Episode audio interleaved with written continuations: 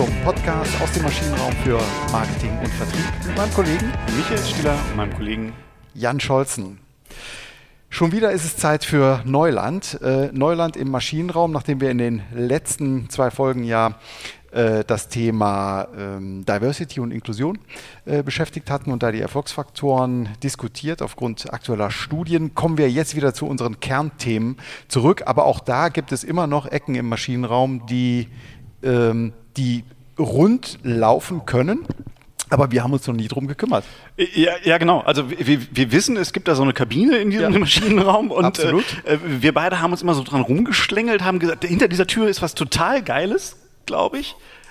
Aber irgendwie lag es nicht auf dem Weg. Es lag nicht so auf dem Weg und deswegen betreten wir jetzt diesen Raum natürlich mit einem Experten. Ne? Weil wenn wir genau. da jetzt reingucken, ist mal gar keinen Sinn. Genau, da ist auch so ein, so ein Vorsichtsschild dran, also da muss man schon aufpassen, das ist nicht was für jedermann. Und deswegen, ja, lassen wir jetzt die Katze auf, aus dem Sack. Wir haben wieder einen äh, geschätzten Gast äh, hier im Maschinenraum, nämlich Mike Kleis, Geschäftsführer von der Goodwill Run GmbH aus Köln, seines Zeichens ähm, Experte für PR und Strategieentwicklung. Habe ich das so richtig gesagt, Mike? Kommt ganz gut hin. Also das hinter diesem Aufkleber brennbare Materialien habt ihr die Tür aufgemacht und ähm, total gut. Und ich komme da jetzt raus wie Kai aus der brennenden Kiste und sage, alles richtig gesagt. Schön, dass ich da sein darf. Ja, herzlich willkommen. Hallo Super, Mike. dass es geklappt hat. Schön. Ja. Ja, sollen wir direkt einfach mal äh, einsteigen ähm, in das Thema PR. Also früher war das ja. Das Mike, vielleicht so zwei, drei Sachen. Darf was, was? Zu, ja, zu sich auch. Ne? Also fände ich schon wichtig. Fände ich schon, ja, äh, ist, ist, okay. Sonst hätten wir es so en passant gemacht. Ja, aber Mike, magst du kurz, kurz was erzählen? also ich, ja, ich bin schon heiß auf ja, das ja, Thema. Man, man merkt, das, ne? Aber ja, danke, danke, dass du hier so ein bisschen den. Äh, Jan kommt äh, voll auf den Punkt direkt einfach. Das ist. Das ist gar nicht seine Art. Ja, so, weil wir es noch nie hatten, das Thema. bevor das hier ja. kippt. Bevor das hier kippt. Ja, ja also ja. magst du kurz vielleicht äh, dein Unternehmen äh, Goodwill Run und äh, aber vielleicht auch ein bisschen was zu deiner Person und deinem Werdegang äh, erzählen. Wie bist du bei der PA gelandet? Ja, das ist, also PR ist ja immer so ein, so, ein, so ein großes Wort und auf der anderen Seite auch wieder so negativ belastet. Ich nenne es gerne Markenkommunikation. ähm, einfach ein netteres Wort, finde ich, als PR, aber ihr könnt auch gerne PR zu mir sagen. Es ist aber so gewesen, dass ich, dass ich sehr lange auf der anderen Seite war nämlich auf der journalistischen, äh, journalistischen, siehst du, das ist mit dem Sprechen, Kölsch, kommt vom Radio Kölsch, eigentlich. Kölsch. Ja, nee, er war eigentlich aus dem Saarland, wahrscheinlich deshalb. Aber so ein Tierchen fliegt ein Fisch. Aber dann, ähm, äh, ich komme eigentlich vom Radio und war da ganz lange und habe da auch angefangen. Und ähm, ja, dann auch irgendwann mal als Programmdirektor in der, in der ARD gelandet und das war dann irgendwann sehr langweilig für mich, ähm, weil ich irgendwie das Gefühl hatte, ich habe im Radio alles so gemacht, was man machen kann. Und dann auch bei einem ganz tollen Sender, nämlich SWR 3, den ihr wahrscheinlich auch kennt. Und den habe ich so mit markenmäßig aus der Taufe gehoben nach der Fusion von SDA und SWF. Und dann mussten diese beiden Kultprogramme SDA 3 und SWF 3 zusammengematscht werden, genauso wie wenn du Audi und BMW zusammen basteln willst. Und dann haben wir das irgendwie trotzdem aber ganz gut geschafft. Und da war irgendwie so meine Markenaffinität weckt. Und ich war total genervt von Werbeagenturen. Wenn wir die beauftragt haben, wussten die nie so richtig, was wir eigentlich meinten, wenn wir gesagt haben, wir brauchen eine Out-of-Home-Kampagne. Und das war immer furchtbar schlimm. Und dann haben auch viele PR-Leute bei mir mal angerufen und haben gesagt, wir würden da gerne mal was platzieren. Ähm, ja, und das hat mich alles so genervt, dass ich gesagt habe, komm, ich habe keine Lust mehr auf Radio so richtig. Und Oma hatte mal gesagt, ah, nicht meckern, besser machen. Und dann habe ich gedacht, gut, okay, dann muss ich wohl irgendwie mal versuchen, vielleicht Kommunikation und Agentur und PR und all den Quatsch zusammenzubringen und besser zu machen. Das war mein Anspruch vor zehn Jahren und daraus ist das geworden, was ich heute mache. Und heute ist Goodwill Run ja, selbst ähm, in Corona-Zeiten eine expandierende Agentur, die viel Sicherheit für Mitarbeiter gibt. Und ähm, ja, ich, es kommt vom Laufen. Ich laufe gerne. Die einen oder anderen, der eine oder andere das, wird das wissen. Aber Goodwill Run hat nicht nur was mit dem Laufen zu tun. Wir haben nicht nur Laufsportkunden im weitesten Sinne, sondern wir sagen einfach auch dahinter versteckt, nur das Gute läuft wirklich richtig gut. Das ist auch so ein bisschen Purpose. Und mhm. ähm, ja, dementsprechend bin ich da sehr happy mit und schön auch das so erzählen zu dürfen. Das finde ich auch eine schöne Auflösung des, des Namens. Also äh, nur das Gute läuft richtig gut, finde ich super. Und ähm, jetzt vielleicht auch wirklich dann den, die, die Kurve in aller Regel ruft man sich ja äh, Hilfe in der PR nicht dann, wenn es wirklich gut läuft, zumindest nicht gefühlt gut läuft. Ne? ja, Kommt drauf an. Also du sprichst so ein bisschen die Krisenkommunikation an, Krisen-PR. Das ist leider etwas, was wir sehr oft auf dem Zettel haben, weil ja, weil Unternehmen teilweise manchmal so ein bisschen ihre Linie verlieren und manchmal einfach auch wirklich Fehler machen. Oder manchmal ist es auch Politik oder manchmal ist es auch was auch immer. Ähm, da wird es dann oft schwierig und da wird es dann auch oft kitzlig, weil da geht es dann oft um sehr, sehr, sehr viel Geld. Also es gab ähm, einmal einen Auftrag, da war es so schlimm, dass ein, sagen wir mal so, ein Schnellrestaurant äh, ähm, so viele Probleme hatte, dass 50 Prozent der Umsätze eingebrochen sind aufgrund einer Krise, einer kommunikativen, die sie auszuhalten hatten. Mhm. Das heißt, man sieht, da ist nicht nur ein Image-Schaden da, sondern da ist dann auch plötzlich ein, naja, materieller Schaden da, ein monetärer. Mhm. Und ähm, ja, das, das geht in den Bereich Krisen-PR. Und ansonsten hoffe ich immer, dass es gut läuft bei unseren Kunden und dass sie uns anrufen, wenn es eigentlich gut läuft und wir können vielleicht dafür sorgen, dass es noch besser läuft. Ja, genau. Ähm, aber ich, das fand ich schon ganz gut, jetzt so auch vom, vom Einstieg her. Du hast gesagt, du, also offensichtlich unterscheidest du zwischen Krisen-PR und, und anderer PR. Äh, PR ja, Public Relations, äh, erstmal so als, als großer Sammelbegriff. Ich, also viele, mit denen ich so spreche, die haben wirklich so, das ist unsere Unternehmenskommunikation. Die hat auch mit Marketing haben die nichts zu tun.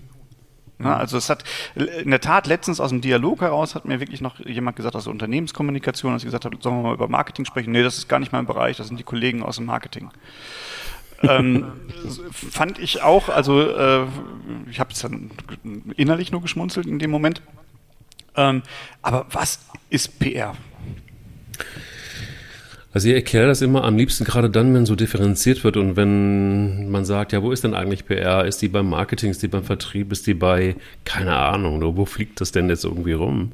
Eigentlich, wenn man mal sich das, und das ist keine Wortklauberei, sich das genau anguckt und wenn du dieses Wort Public Relationship nimmst, dann heißt das übersetzt öffentliche Beziehung. Und das mag ich sehr gerne, weil diese öffentliche Beziehung ähm, ist etwas, was ja, was, was mit Menschen zu tun hat, weil was, was mit Austausch zu tun hat, das Ganze natürlich öffentlich gemacht wird. Mhm. Davon profitiert natürlich auch ein Unternehmen, aber es ist auch intern unheimlich wichtig. Also das heißt, so diese Trennung ähm, finde ich immer per se unfassbar anstrengend und unfassbar dämlich eigentlich, auch noch unmodern, weil wenn wir von Public Relationship ausgehen, also der öffentlichen Beziehung, dann ist das eigentlich was Verbindendes. Eine, Beziehung ist ja immer eine Beziehung, sagt mhm. das Wort schon, es hat was Verbindendes. Warum also da die Trennung? Mhm. Und wenn Public, Public Relations ähm, eher ein Bindeglied werden, dann ist es eigentlich richtig. Also die, mhm. das Bindeglied zwischen Marketing, Vertrieb, Unternehmenskommunikation, also ein bisschen so das Herzstück eines Unternehmens wie auch oder eines Konzerns, wie auch immer du das nennen magst.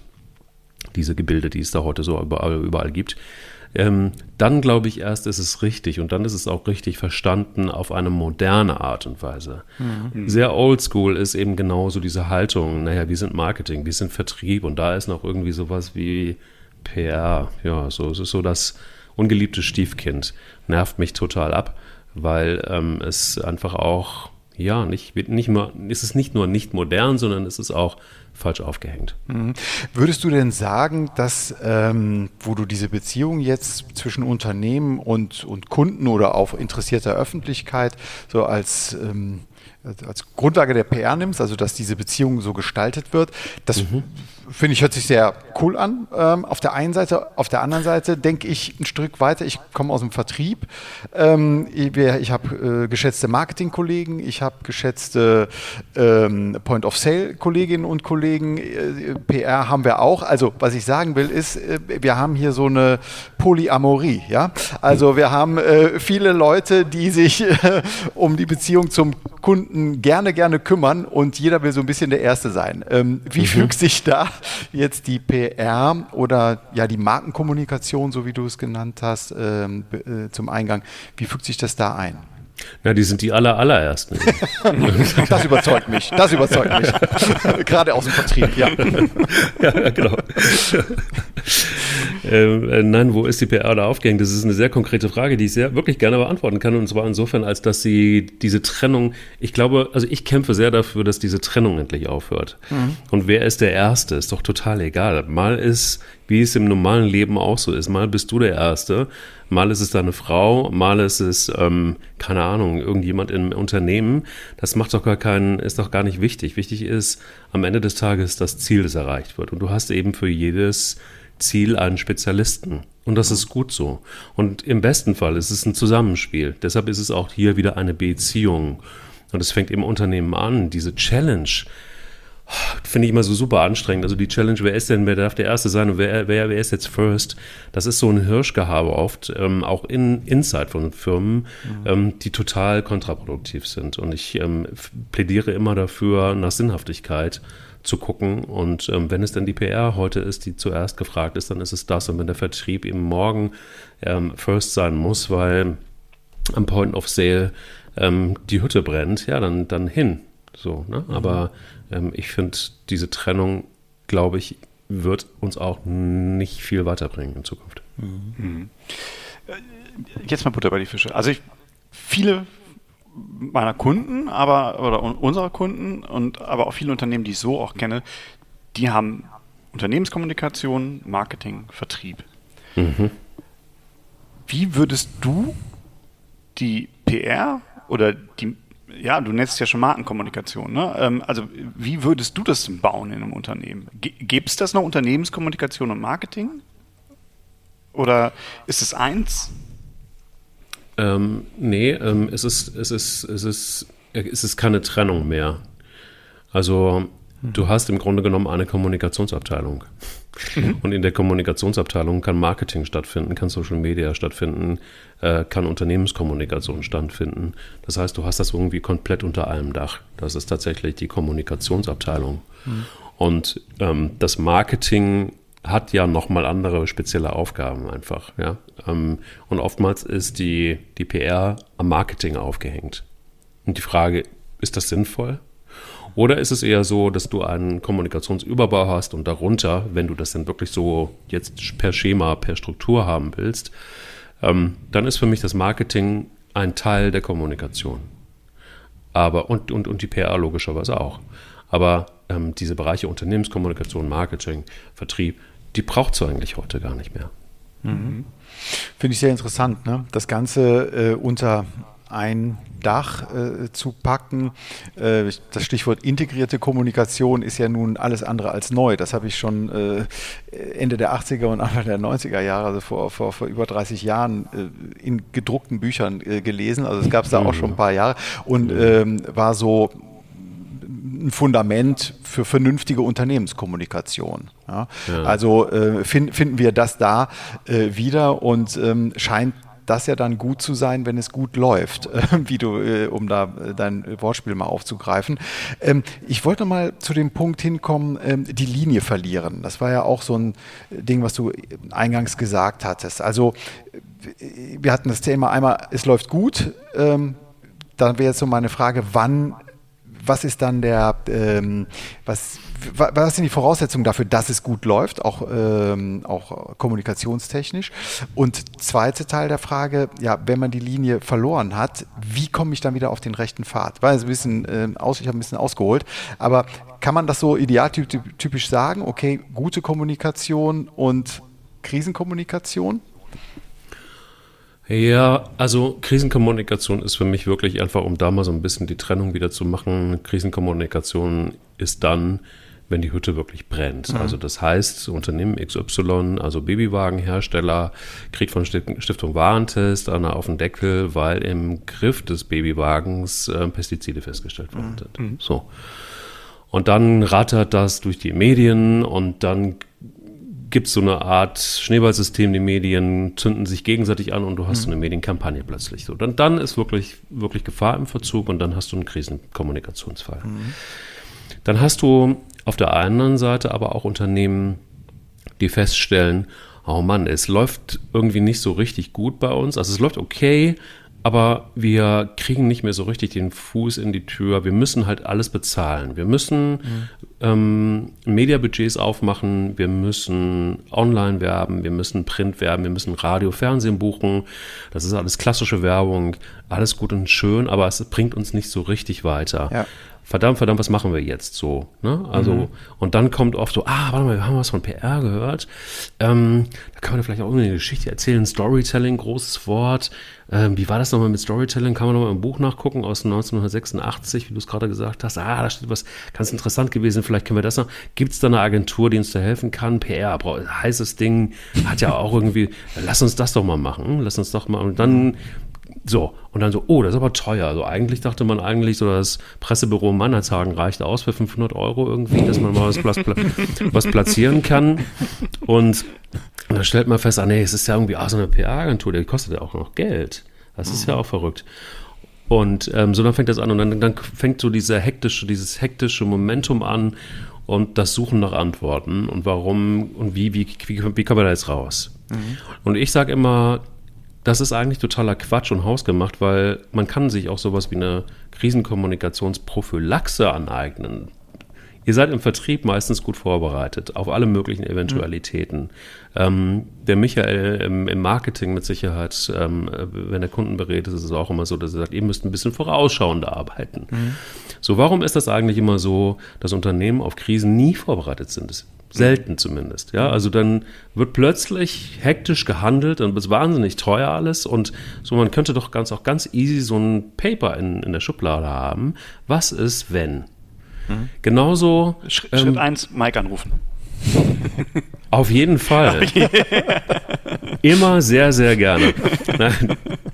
Und, und genauso aber auch bei der schnöden normalen PR. So, warum immer warten, ähm, und dann fällt einem ein, ah, vielleicht müssen wir doch mal irgendwie auch Geschichten erzählen. Wir können irgendwie nicht nur immer Produktmarketing betreiben. Was macht uns eigentlich sonst noch so aus? Dann bist du plötzlich in der Midlife-Crisis in der unternehmerischen und überlegst dir so, hm, was machen wir denn jetzt? Also, und dann dauert das natürlich auch eine Zeit lang, bis das, bis das rausgearbeitet ist. Was haben wir denn zu erzählen? Ähm, wie gehen wir das an? Wie ist die Strategie?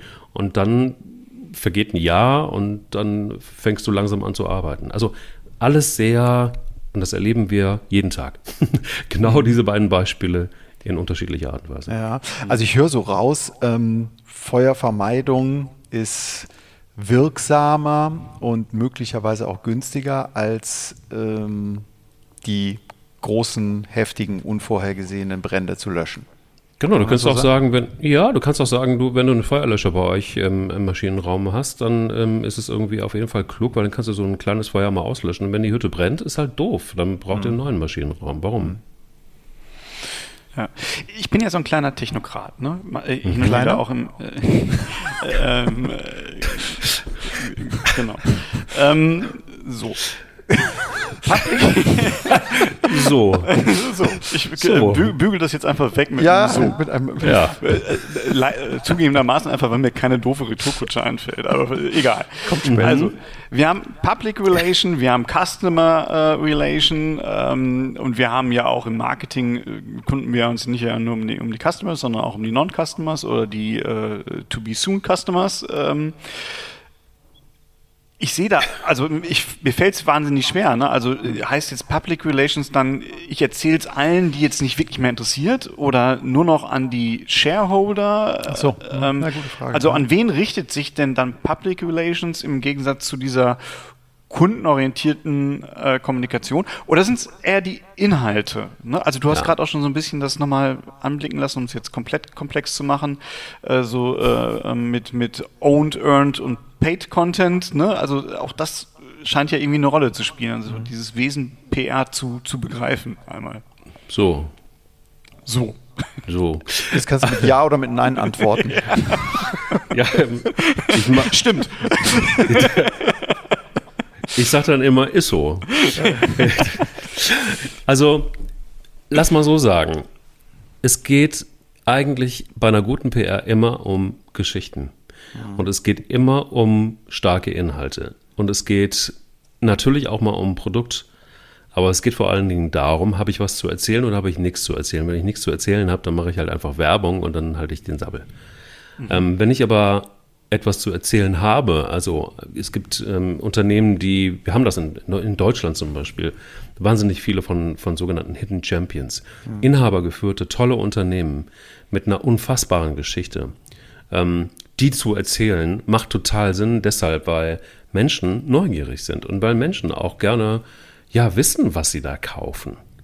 Ähm, junge Zielgruppen sind deutlich kritischer geworden. Die kaufen dir nicht mehr jeden Quatsch ab, sondern die sind und hinterfragen schon auch. Also liefere ihnen doch schon auch gerne mal Antworten oder sag ihnen, was du tust und woher du kommst und was du vorhast und was du neben deinen Produkten sonst noch ähm, für eine gesellschaftliche Verantwortung zum Beispiel trägst oder ähm, was du für junge Zielgruppen als Unternehmen ernsthaft gedenken, zu gedenken versuchst und tun möchtest dann kommst du plötzlich in einen Bereich, der hat nicht mehr so viel mit Produkt zu tun, sondern der hat damit was zu tun, dass du kommunizierst, also praktisch eine öffentliche Beziehung führst mit Menschen.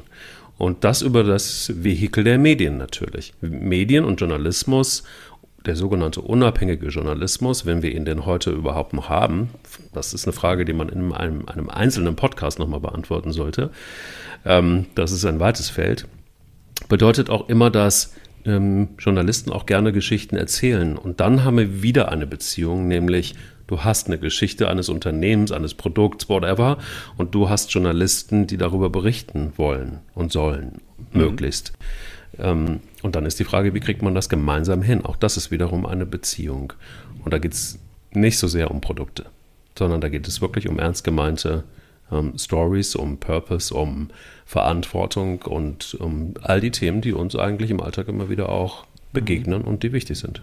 Ja, ähm, ich nehme nochmal den einen Teil äh, von Michas Frage auf. Ähm, wo müsste man trennen, einfach um Streuverluste zu vermeiden? Ähm, oder welche gedankliche Training musst du dann machen, bis hierhin, ja, das ist meine Zielgruppe und für die kommuniziere ich? Oder wo ist dann das sowas wie eine interessierte Öffentlichkeit? Du hast eben gerade schon die junge Zielgruppe, wer auch immer das ist, ähm, benannt, die kritischer sind. Ja, würde ich auch so sehen. Wenn die sich jetzt aber für äh, Druckmaschinen äh, gar nicht interessieren, dann brauche ich vielleicht als Druckmaschinenhersteller überschaubar viel Kommunikation oder PR oder öffentliche Beziehung mit Schülerinnen und Schülern, um es mal ganz jung zu halten.